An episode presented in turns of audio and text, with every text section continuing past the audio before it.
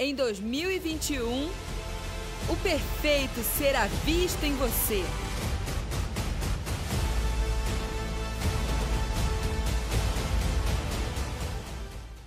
Bom, mais uma vez queria é, cumprimentar, mais uma vez não, não sei se eu cumprimentei os irmãos da TV Rica, sejam todos bem-vindos essa noite. Eu sei que tem uma galera de Salvador acompanhando aqui. Vocês não imaginam o frio que o seu pastor está passando aqui em Taubaté. Né? Saiu lá de. Também sei que o Roberto e a Nancy estão aqui no Brasil, mas estão em Guarulhos, também vendo pela internet.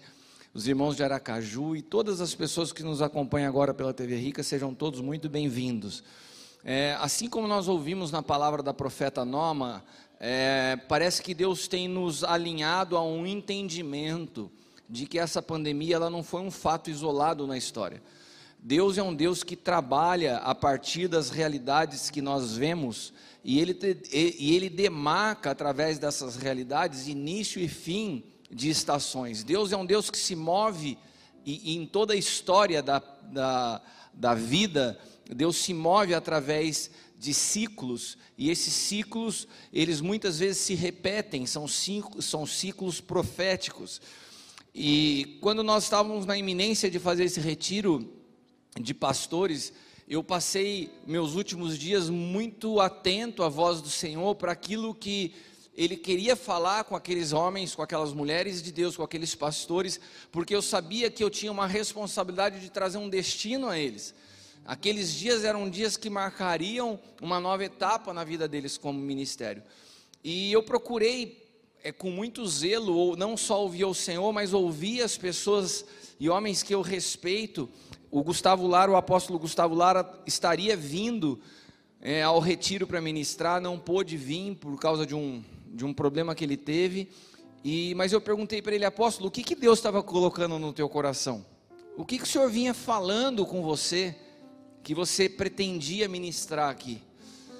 Daí, quando o Gustavo não pôde vir, ele, eu, eu troquei uma ideia com ele, ele falou mais ou menos o que Deus estava falando com ele. Daí depois eu liguei para o apóstolo Juscelio, fiquei quase uma hora com o Juscelio tele, numa chamada de vídeo. Até, até cheguei a perguntar se ele poderia estar com a gente no retiro, mas estava muito em cima da hora. Mas eu falei, o que, que Deus tem falado com você sobre esses dias? E eu fui procurando discernir não só o que o Senhor estava falando comigo, mas o que os meus irmãos, os, os pastores, profetas e apóstolos de diferentes lugares estavam ouvindo. E eu consegui então entender como que um fio condutor de algo que o Senhor está falando com todos, que inclusive se soma ao que a norma disse. A norma está falando sobre uma necessidade da terra para uma nova estação. Os ministros de hoje eles entram numa atmosfera onde a compaixão vai ser muito importante. Ela falou sobre isso. Não sei se todos entenderam.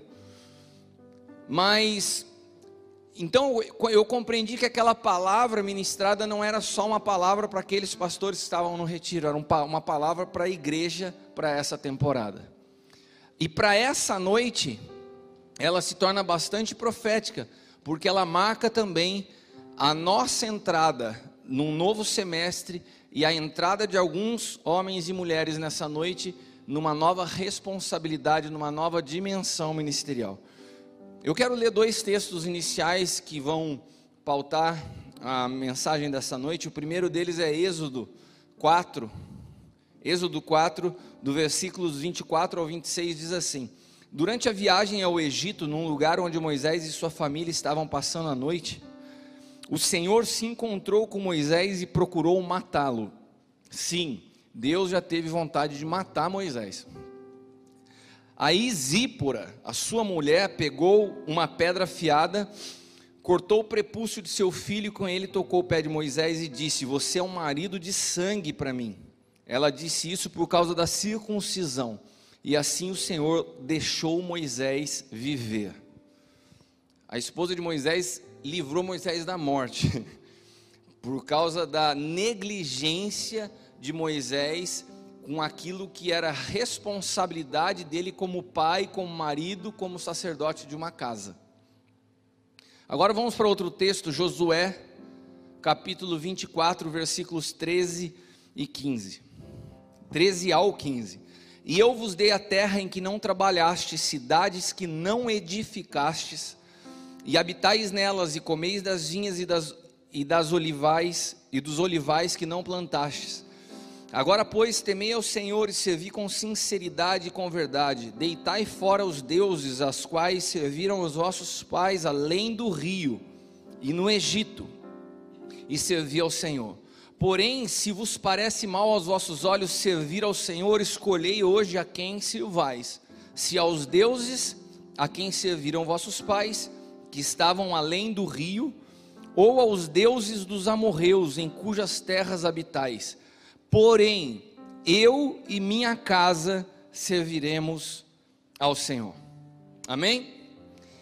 Senhor, nós te damos graças nessa noite por uma noite profética, para uma noite de é, onde o Senhor, onde nós queremos que o Senhor seja ouvido neste lugar, e eu me rendo à tua vontade, que todo espírito seja levado cativo ao teu senhorio, e que a tua vontade seja estabelecida nessa noite, em nome de Jesus. Amém. Eu li dois textos totalmente distintos, a conexão que existe nesses dois textos é que eles apontam dois homens, que o segundo é sucessor do primeiro, duas terras, Moisés, e o texto de Moisés acontece no Egito e nos primeiros trechos do deserto, na saída do Egito, e o segundo texto, ele já é escrito quando o povo já adentrou Canaã. Existem também nesses dois textos duas estações diferentes, e quando existem estações diferentes, existem maneiras diferentes de Deus agir. Repita comigo: Deus se move diferente em cada estação.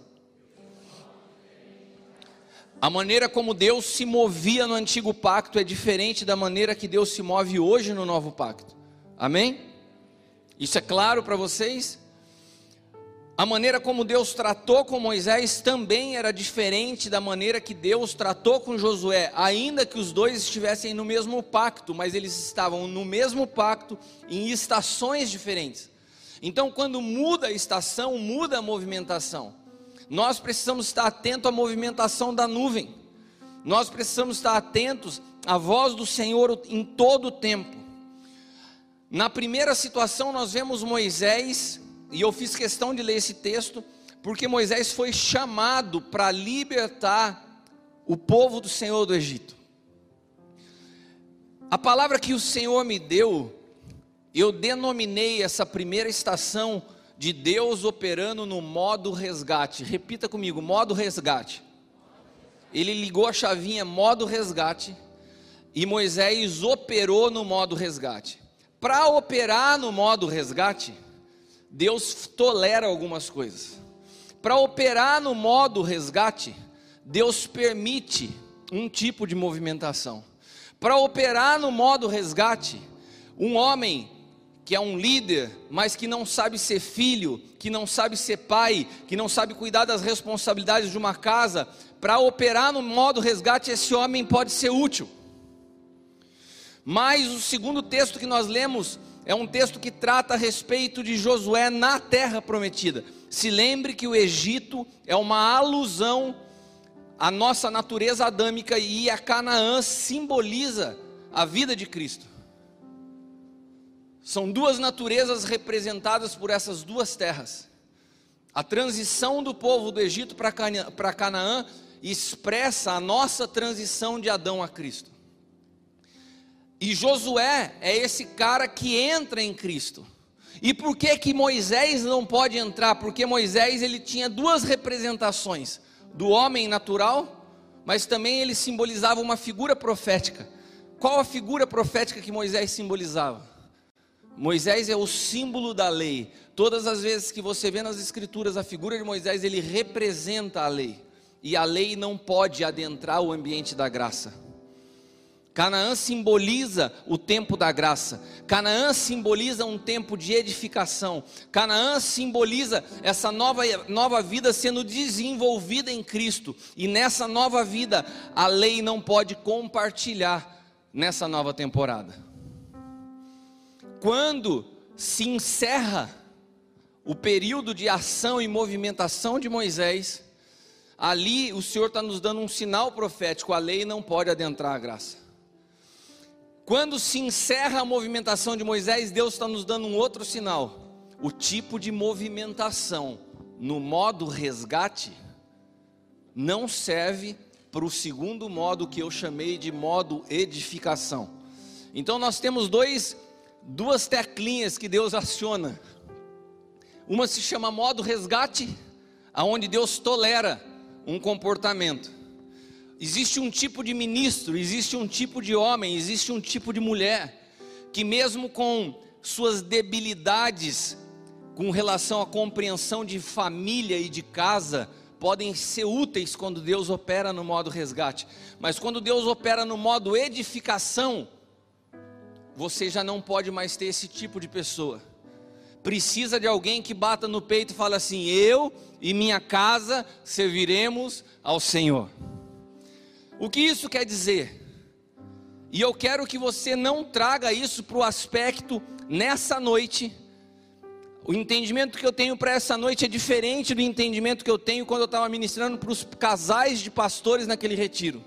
Hoje, quando nós falamos de família, quando nós falamos de casa, nós estamos falando desse ambiente, dessa casa paterna onde todos nós fazemos parte, que se chama Sonho de Deus. Amém? Eu não quero que você comece agora a entrar num modo murmuração e falar assim, mas então eu não estou habilitada porque eu não tenho, eu tenho um problema familiar, porque meu esposo não me acompanha, porque eu sou divorciada. Não, eu não estou falando disso.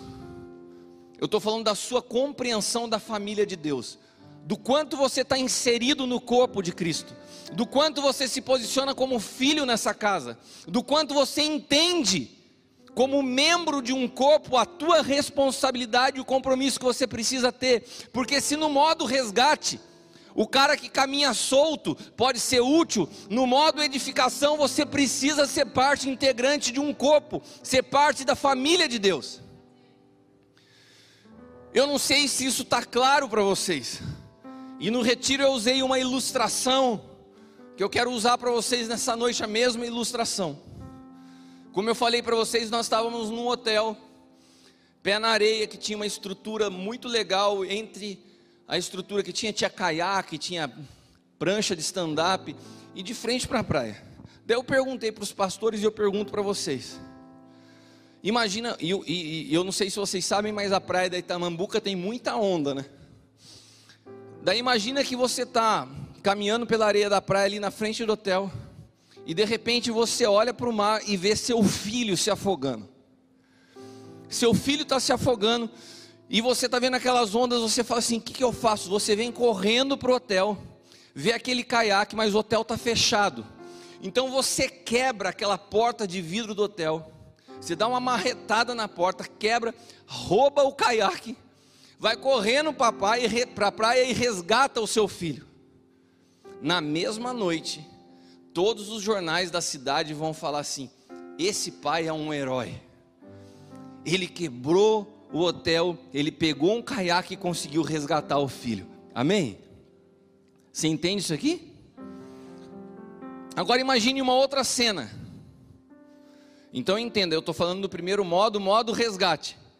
O cara quebrou, o cara roubou, mas se justifica porque ele estava resgatando alguém que estava morrendo. Agora imagina que você está caminhando na praia, só que agora o seu filho está junto com você. E, você, e o seu filho fala assim: pai, queria tanto aprender a andar de stand-up. Daí você fala assim: para quem não sabe, stand-up é aquelas pranchas grandonas que você fica em pé e vai remando. Daí você fala assim: filho, eu vou arrumar uma prancha para você nesse hotel. Daí você chega, o hotel está fechado. Daí você fala: sabe de uma coisa? Daí você quebra o hotel, pega a prancha de stand-up e ensina o seu filho andar de stand-up. Quando você sai da água, tem um policial na areia já com uma algema te esperando. Por que que na segunda situação, aquilo que você fez exatamente igual na primeira situação não é tolerado na segunda? Porque a primeira situação você está agindo no modo resgate. Quando nós operamos no modo resgate, algumas coisas são toleradas. Quando nós estamos no modo edificação, já não se permite as coisas que se permitia no modo resgate. Quando Josué inicia essa nova movimentação da parte de Deus, ele faz uma alusão a tudo que se ficou antes do rio. Olha, o que estava antes do rio tinha um movimento. Então, se você estava brigado com a sua esposa, se as coisas não estavam ajustadas, cara, tá tudo certo. Agora, depois do rio, as coisas mudaram. E havia um marco geográfico que demarcava que eles estavam entrando numa nova estação. Eu entendo pelo Espírito que essa pandemia está marcando um antes e um depois de uma movimentação de Deus sobre a face da terra. Durante os últimos anos e durante as últimas décadas, Deus esteve operando sobre a terra no modo resgate. Se você olhar a história da nossa nação, homens como o apóstolo Luiz Hermínio foram levantados para resgatar, para derrubar para destruir estruturas da religião, resgatar pessoas de uma religiosidade. Mas ficamos como uma terra assolada no evangelho nessa nação. Muitas pessoas foram desconstruídas, mas existe um cenário de caos que agora precisa de edificação. E essa temporada de edificação, o Senhor me falava, ela se inicia nesse período pós-pandemia. Existe não só um povo que precisa ser edificado, mas a própria igreja. Pessoas que foram resgatadas, pessoas que foram arruinadas na sua maneira de pensar e inclusive nas suas estruturas. Todas as suas estruturas, estruturas financeiras, estruturas emocionais, estruturas familiares. E essas pessoas precisam ser edificadas. Por quem? Por um povo que esteja alinhado com a movimentação dos céus. Por um povo que entenda que mudou a estação e aquilo que Deus tolerava na estação anterior, Ele não vai tolerar na nova, porque nós estamos saindo do modo resgate, estamos iniciando o modo edificação. Para uma estação, um cara como Moisés, que era um libertador, que era um cara casca grossa, que conseguiu enfrentar algumas situações, ele foi útil.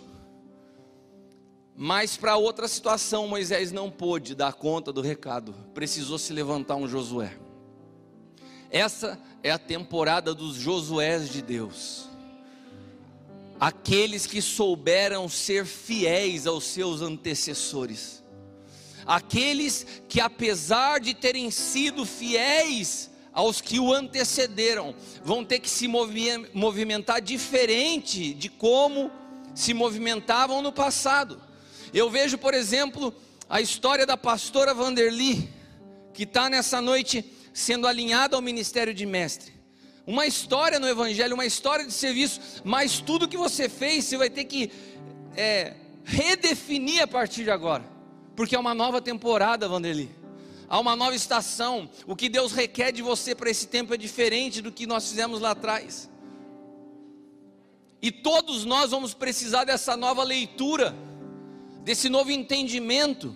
Max, Cris, toda a história ministerial ela não é apagada, mas a movimentação está mudando.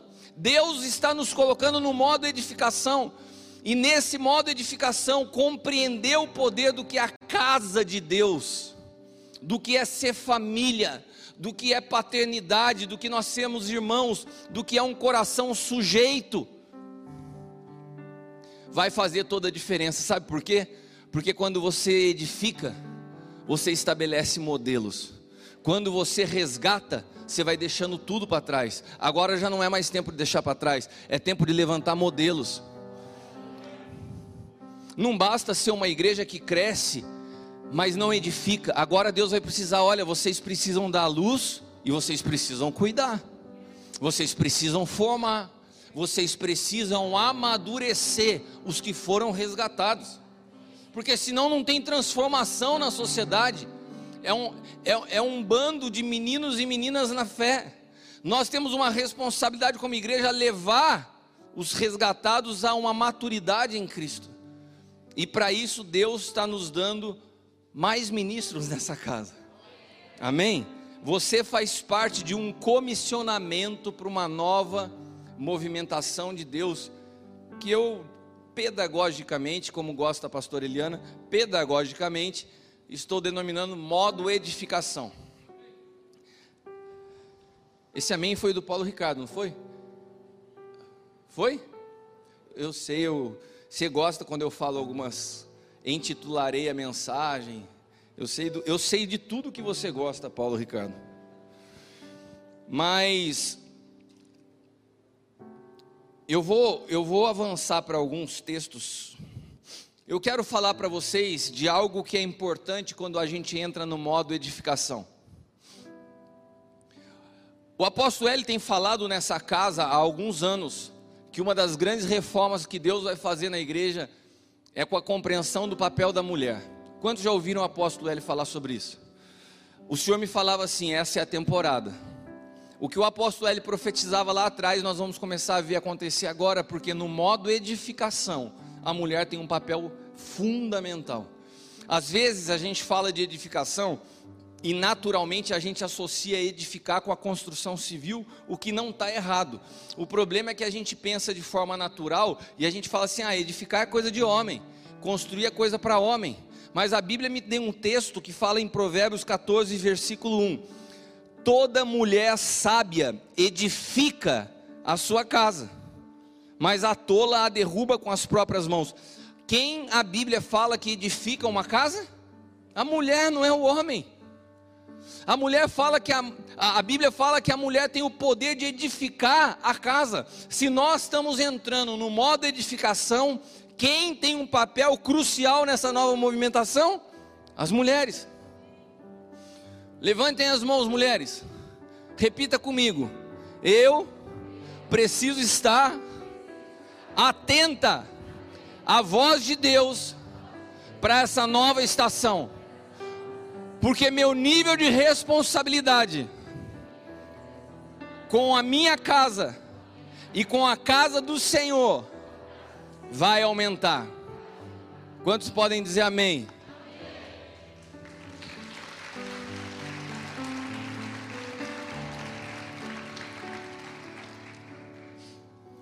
Eu sempre falo que Deus concebeu o homem como cabeça da casa, não como sacerdote, porque o sacerdócio em Cristo, ele foi estendido ao homem e à mulher.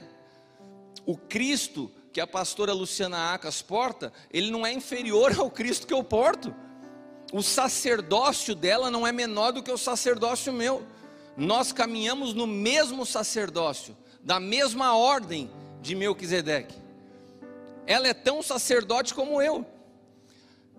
A pastora Eliana é tão sacerdote na sua casa quanto o Alexandre. A Zelinda é tão sacerdote na sua casa como o Eduardo. E quando nós falamos da igreja, casa do Senhor, você que é solteiro, você que é solteira, todos nós somos sacerdotes do Senhor. Agora, quando a gente entra no aspecto de casa, e entendemos uma casa numa dimensão maior, ministerial, tem que ter um cabeça. Assim como na casa o homem é o cabeça, numa casa coletiva como essa tem um pai que é o cabeça. Isso não, não diz que o nosso sacerdócio é inferior, mas que existe uma ordem. Que Deus, para produzir Sua vontade sobre a face da terra, Ele ordena as coisas. Então, nesse período de edificação, nós vamos precisar entender que a mulher tem esse papel importante, esse papel crucial, porque Gálatas, quando Paulo escreve aos Gálatas no capítulo 3, dos versículos 24 ao 28, ele fala assim: de, de maneira que a lei nos serviu de aio para nos conduzir a Cristo. A lei era como uma bússola né? Mas quando a gente chegou a Cristo, a gente chegou no destino final, não precisa mais da lei. Irmãos, é como hoje nós utilizamos um GPS, um Google Maps, um Waze da vida para você chegar no destino. Você imagina que para eu chegar na casa do Léo lá em Salvador, eu pego um carro aqui e ligo o meu GPS. E daí eu vou dirigindo, de repente eu cheguei na casa dele. Eu cheguei na casa dele, não tem o menor sentido eu continuar com o GPS ligado andando em cada cômodo. Falei assim, ó, deixa eu continuar com o GPS aqui. Não, eu já cheguei aonde eu tinha isso aqui, só serviu até aqui. A lei era um aio, um tutor, um guia, um GPS para se chegar a Cristo. Chegou a Cristo, desliga a lei, não tem mais o sentido hoje. Amém? A lei serviu para quê? Para nos apontar a Cristo. Para que pela fé fôssemos justificados. Mas depois que veio a fé, já não estamos mais debaixo do aio, já não usa mais GPS. Você já chegou no destino. Porque todos sois filhos de Deus pela fé em Cristo Jesus. Porque todos, quando fossem batizados em Cristo, já vos revestistes de Cristo. E daí ele fala um texto que é clássico na restauração do papel da mulher. Não há judeu, nem grego, nem escravo, nem livre, nem macho, nem fêmea. Não tem mais essa diferença de gênero quando chegamos em Cristo. Enquanto você estava pilotando o seu carro, no caminho e na estrada, existe a diferença de piloto e copiloto, concorda? Tem que estar um dirigindo e o outro do lado. Agora, quando você chegou no destino, você desligou o GPS, tem sentido você estar tá andando dentro da casa e falar assim: não, fica você da direita porque você é o copiloto, eu sou o piloto. Não, você já está dentro da casa, você já chegou no destino, acabou a posição de piloto e copiloto. Os dois são hóspedes da mesma casa. Nós chegamos em Cristo, já não há diferença de homem e mulher quando nós falamos no Espírito e no sacerdócio que exercemos. E nós vamos precisar, como igreja, reconhecer isso, porque as mulheres são fundamentais no modo edificação. No modo resgate, Deus tolerou uma igreja que não sabia reconhecer o papel da mulher. No modo edificação, Deus não vai tolerar. Mulheres que de alguma forma foram abandonadas por seus maridos, mulheres que ao longo do caminho perderam seus maridos, ficaram viúvas, todas vocês são úteis no modo edificação, todos vocês são necessárias e importantes no modo edificação. Porque nós não estamos falando de edificar uma casa natural, nós estamos falando de edificar a casa de Deus, da qual você é parte integrante no seu sacerdócio completo em Cristo Jesus. Você não está pela metade, porque assim como eu, você está casada com Cristo. Amém? A mulher, ela tem o poder da palavra na edificação. A mulher tem o poder de penetrar o coração dos filhos, para que esses filhos honrem seu pai. E isso, isso muda ambiente e atmosfera aonde existem mulheres sábias, porque a Bíblia fala o seguinte: que a mesma mulher que edifica a casa, essa mesma mulher, ela pode destruir uma casa. O que muda se ela opera em sabedoria ou se ela opera em tolice. Se ela for sábia, ela edifica, se ela for tola, ela derruba. O que Deus está querendo fazer na vida dela. Então, a mulher precisa, eu quero, eu estou falando para o, o quão preciosa cada uma de vocês são para esse tempo, mas eu estou falando da responsabilidade que aumenta.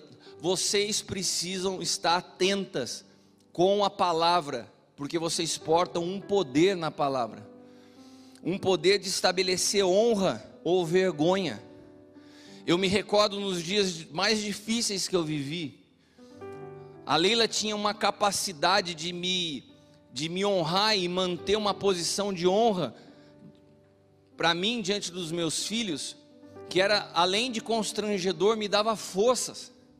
Porque quando eu não me sentia apto a nada, e ela me olhava com o mesmo olhar de admiração, e ela, e ela conduzia as coisas dentro de casa, de me posicionar no mesmo lugar, de elogiar coisas que eu nem estava vendo, aquilo me dava força para continuar. Porque pior do que um homem se sentir fracassado no mundo é ele se sentir fracassado dentro do seu ambiente doméstico. Porque não tem ninguém que conheça mais a verdade de um homem do que a sua esposa. Então a mulher, quando ela quer ferir, ela não sabe brincar, ela fere mesmo. Porque ela te conhece. A mulher tem capacidade de conduzir a atmosfera. Uma mulher pode encher uma casa de gratidão ou de murmuração. Uma mulher tem essa capacidade. Os dias podem ser bons ou os dias podem ser maus. O que determina a atmosfera da casa não é o homem, é a mulher. Ah, estou ganhando muito dinheiro, as coisas estão muito bem, beleza. Estou ganhando pouco dinheiro, as coisas estão bem apertadas. Dependendo da mulher, beleza.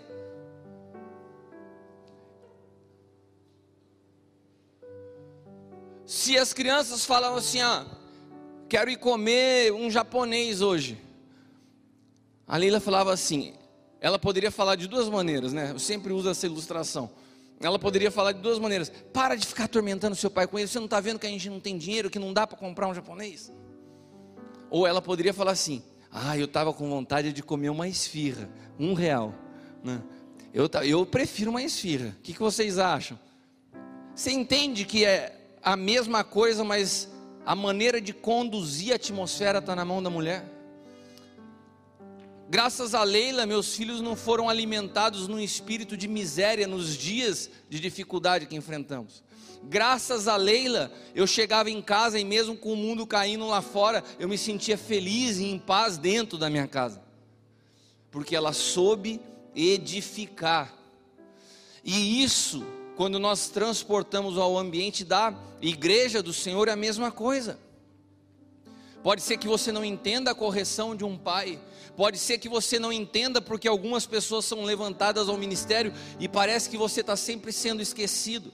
Mas existem mulheres nessa casa que, numa palavra, podem transformar, transformar o ambiente, podem trazer paz, pode falar assim: não, conheça o coração do apóstolo L, entenda que tudo tem um tempo diante do Senhor, o, tempo, o teu tempo vai chegar. Ou você pode ser alguém que fomente um ambiente de murmuração. Isso está muito mais na mão da mulher do que no do homem. As mulheres estão entendendo a responsabilidade para essa nova estação. Nós estamos saindo do modo resgate e entrando no modo edificação. Algumas coisas que eram toleráveis por Deus no comportamento de mulheres no modo resgate não vão ser permitidas e toleradas por Deus no modo edificação. Eu não estou falando que não vão ser toleradas por mim. Eu não estou falando que não vão ser toleradas pelo ministério Sonho de Deus. Eu estou falando que Deus não vai tolerar alguns comportamentos que antes ele tolerava, porque mudou a estação. Deus está alinhando não só as nossas famílias naturais, mas a nossa família na fé. Isso vai passar diretamente por um alinhamento familiar, mas não é o meu ponto nessa noite. Essa mesma reforma de entendimento que nós vamos precisar ter para entender a movimentação na casa de Deus, nós vamos precisar entender também dentro de casa. Algumas coisas que Deus tolerava dentro do que nós vivíamos como família até hoje não vão ser mais toleradas. Vão nos desabilitar para essa nova estação. Uma outra situação que foi tolerada por Deus no modo resgate, mas se tornou impeditivo para a nova estação foi a murmuração. Repita comigo: murmuração. O povo no deserto murmurava. O povo que caminhava com Moisés era murmurador. Mas esse povo não pôde adentrar o modo edificação. Porque no modo edificação Deus não tolera murmurador. E a murmuração, ela só é a manifestação externa de um interior que na verdade está cheio de avareza. A murmuração é só o fruto da avareza. O murmurador, ele murmura porque ele é avarento. Irmãos, eu quero que essa palavra fique gravada no teu espírito, porque ela vai marcar os nossos próximos anos. Nós vamos precisar a aprender o contentamento em todas as circunstâncias da nossa vida. Porque o avarento, nos dias de calmaria e nos dias de abundância, ele vai bem. Mas esse mesmo avarento, nos dias de dificuldade, onde os problemas externos começam a acontecer, ele manifesta externamente o fruto do seu coração. Então essa avareza se transforma em murmuração. Murmuração é só o grito de um coração avarento, que não suporta perder, que não suporta ficar em aperto, que não suporta ver alguém prosperando e ele ficando, que não suporta ter restrições na maneira como vive. Se Deus mudar a sua condição de vida, como que como que a sua família começa a funcionar? No dia seguinte, se Deus mudar tudo que você tem, conquistou e alcançou até hoje, se Deus mudar isso da noite para o dia, eu te pergunto: o teu casamento está em risco? A tua vida com Deus está em risco? Porque para o avarento está. Essas coisas são provadas em nós quando Deus dá essas viradas na vida. A palavra de Deus diz que Deus conduziu o povo do deserto e fala o quê? Ó, oh, te, te te fiz padecer necessidade, te fiz passar por vendo o, o, tendo o sol do dia e o frio da noite, passar, mas no teu corpo a roupa cresceu, a sandália continua por quê? Por que, que Deus fez tudo isso? Não foi o diabo, foi Deus, para provar o que estava no teu coração. As viradas na nossa vida, elas não são instrumentos do diabo, são Deus provando o que está no nosso coração para ele, não para nós mesmos, como bem disse o Léo no culto de domingo, porque nós estamos num processo de autoconhecimento. E nós vamos conhecendo a Deus à medida que vamos nos encontrando com Ele em nós, nessa vida que nós não desconhecíamos antes. Achei tão profundo isso, Léo, porque a natureza de Cristo em nós é desconhecida para Adão, e à medida que nós vamos passando por circunstâncias diferentes, nós vamos conhecendo mais dessa vida que nos sustenta. E eu sei que isso produz um silêncio, porque você levar, você levar uma pessoa a pensar que a vida dela pode mudar da noite para o dia, isso dá um frio na barriga. Tem gente que está me ouvindo pensando assim, ai, não quero nem pensar nisso. Né? Bate na madeira três vezes. Mas quando você aprende a desenvolver uma cultura de gratidão e contentamento, não tem dia mal que mude a realidade do teu interior. Nós nos tornamos imunes aos problemas externos. Existe um livro de Nancy Wilson que se chama Contentamento. E nesse livro ele define contentamento como sendo a habilidade de permanecer satisfeito com a vontade de Deus em todas as circunstâncias. O que, que é contentamento? A habilidade de permanecer satisfeito com a vontade de Deus em todas as circunstâncias.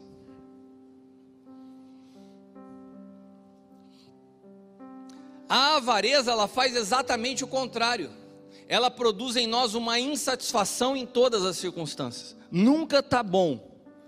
Ela, a avareza nos induz ao caminho da insatisfação com aquilo que possuímos. E ainda mais, ela vai gerando em nós uma inquietação por aquilo que nós não temos. Ai, queria ter tanto isso. Daí o avarento já manifesta isso como murmurando. Bendita empresa que não aumenta o meu salário, que não me dá condições de poder comprar o carro que eu queria ter. Ao invés disso, aquele que está operando em contentamento e em gratidão na natureza de Cristo, ele está assim, Senhor, obrigado por eu ter um carro hoje para poder sair daqui na minha casa, nesse, da minha casa para a igreja nesse frio. O avarento está com o mesmo carro, falando assim: caramba, mas eu queria um carro melhor, esse carro não tem aquecimento interno. É a mesma realidade. Um consegue ser contente, outro consegue ver coisa ruim em tudo. E o apóstolo Paulo, ele fala que ele aprendeu isso quando ele transicionou de um modo para o outro. O apóstolo Paulo viveu muitos anos no modo resgate. Deus tolerou muitas coisas da vida dele. Deus tolerou a ignorância dele com relação ao Evangelho de Cristo.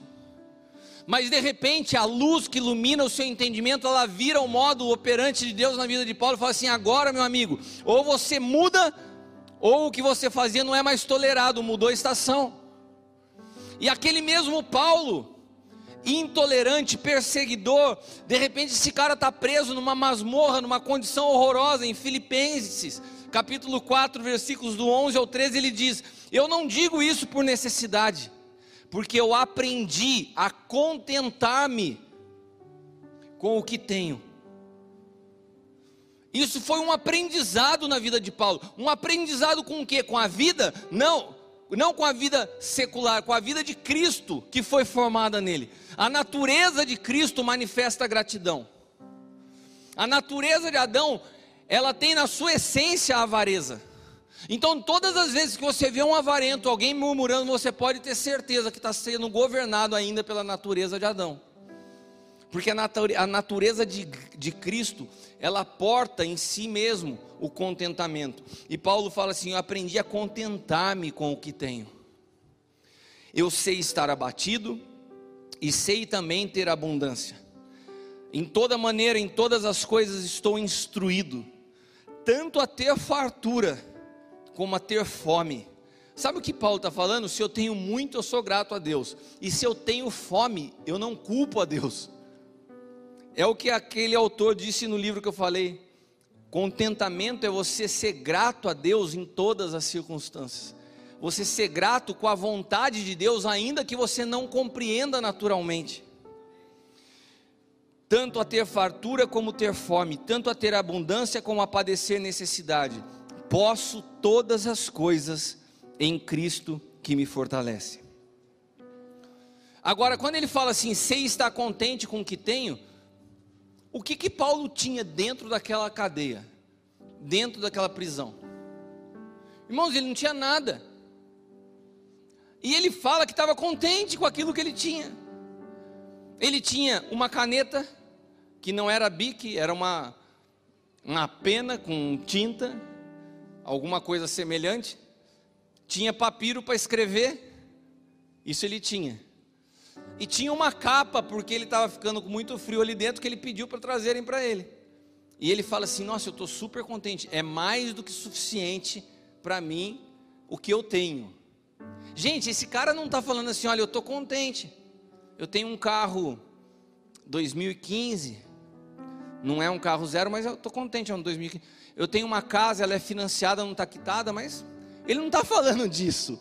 Ele não está falando assim, ó, sei, eu estou contente porque eu tenho algumas coisas que não estariam como gostaria de estar. Mas estamos tá, levando. Ele não está falando disso, ele está falando. De, é, é, um cara que está no, no buraco do buraco da vida. Ele estava aguardando a morte sem nada, sem nenhum bem material, abandonado pelos seus discípulos, abandonado pela própria igreja.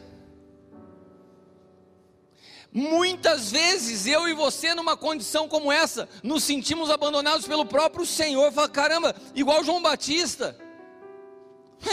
Cadê Deus? Eu, eu mudei minha vida, eu entrei, eu liguei o modo edificação, gastei meus dias e agora estou acabando. Ele não estava assim, meu irmão. Ele estava assim: olha, tenho mais do que suficiente. E ele está escrevendo dessa condição para animar, para alegrar aqueles que estavam fora em situação muito melhor que a dele. Sabe por quê? Quando você está no modo edificação, nós estamos falando da edificação dos outros. Quando eu ligo o modo edificação, eu não estou preocupado em edificar minha vida, eu estou em função de um trabalho para edificar a vida dos outros.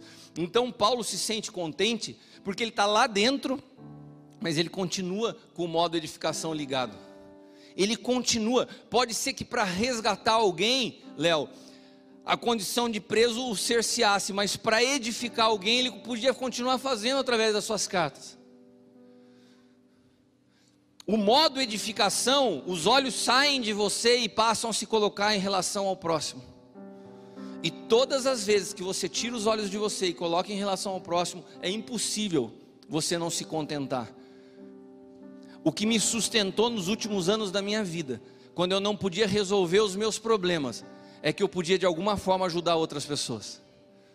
Isso nos traz contentamento. Então, o que nós precisamos para essa nova temporada, e aqui eu termino fechando com o que a pastora, a profeta Norma disse, é de compaixão.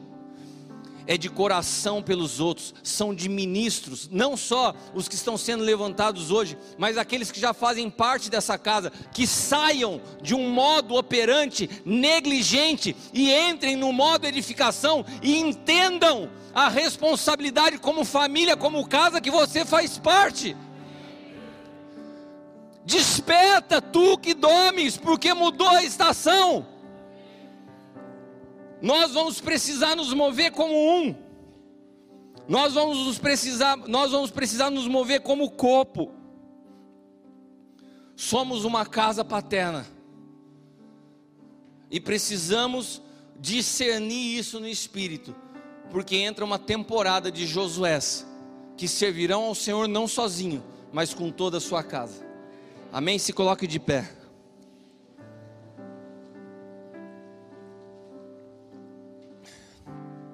Pai, nós te damos graças nessa noite. Eu coloco diante do Senhor meus irmãos, essa casa da qual eu faço parte. E Pai, nós queremos te dizer que nós estamos atentos, eis, eis-nos aqui. Envia-nos a cada um de nós para essa nova temporada, conscientes da nossa responsabilidade de edificar.